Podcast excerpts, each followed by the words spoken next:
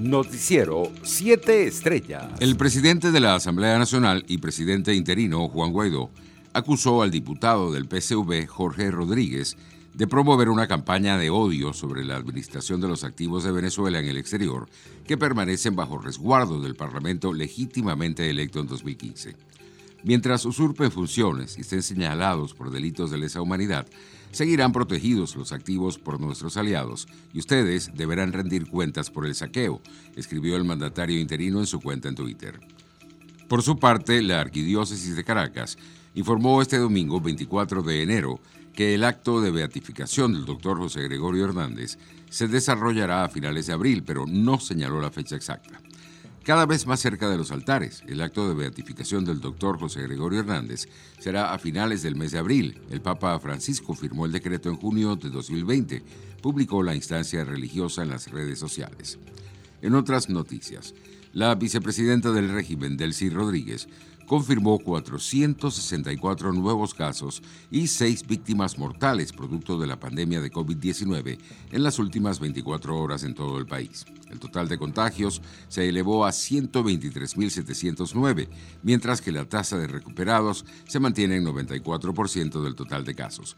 La cifra de muertes por causa del virus ascendió a 1.148 fallecidos. Internacionales.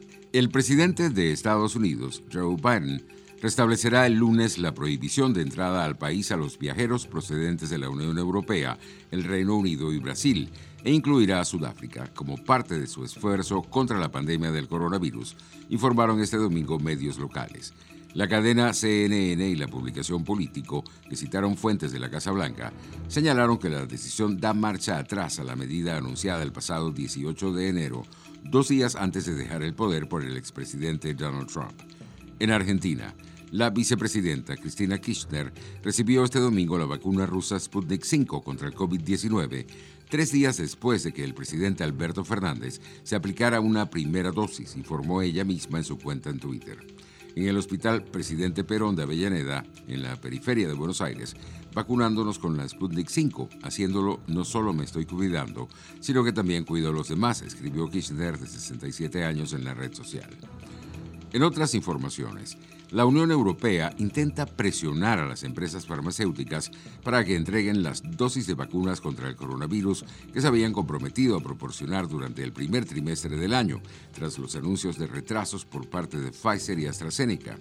El presidente del Consejo Europeo, Charles Michel, aseguró hoy que los laboratorios mantendrán el calendario inicial de entregas de vacunas en la Unión Europea a partir del 25 de enero. Economía. Los cinco principales gigantes energéticos occidentales redujeron drásticamente su búsqueda de nuevos recursos de combustibles fósiles en 2020, pasado al nivel más bajo en al menos cinco años, según mostraron los datos de la consultora Rystad Energy con sede en Oslo. El número de rondas de licencias de exploración disminuyó el año pasado debido a la epidemia mientras que compañías como ExxonMobil, Royal Dutch Shell y Total de Francia también redujeron el gasto, dijo Palsor Shenga, analista de Rystad Energy. Los precios internacionales del crudo retrocedían levemente durante el inicio de la jornada. El WTI de referencia en Estados Unidos se cotizaba en 52 dólares con 20 centavos el barril, mientras el Brent de referencia en Europa se ubicaba en 55 dólares con 24 centavos. Deportes con goles de la venezolana Deina Castellanos, la colombiana Lacey Santos y la brasileña Ludmila da Silva, el Atlético de Madrid femenino venció tres goles por cero al Sevilla y se ubicó en la tercera posición de la primera división Iberdrola, metiéndose en los puestos de la Champions. Además, la delantera venezolana fue escogida como la mejor jugadora del pasado mes de diciembre en la Liga Iberdrola de Fútbol de España, luego de anotar tres goles y dar dos asistencias durante ese periodo. El alero Cowhill Leonard se acercó este domingo al triple doble en la victoria de los Clippers de Los Ángeles por 108 a 100 sobre los Oklahoma City Thunder. Los Clippers extendieron su racha ganadora a siete partidos consecutivos y dejaron su balance positivo en 13 victorias y 4 derrotas. El mejor de la liga junto con sus vecinos, los Lakers, que tuvieron jornada de descanso. Leonard consiguió 34 puntos, 9 rebotes y 8 asistencias como líder encestador de los Clippers y el jugador clave durante todo el partido jugado en el Staples Center. Noticiero 7 Estrellas.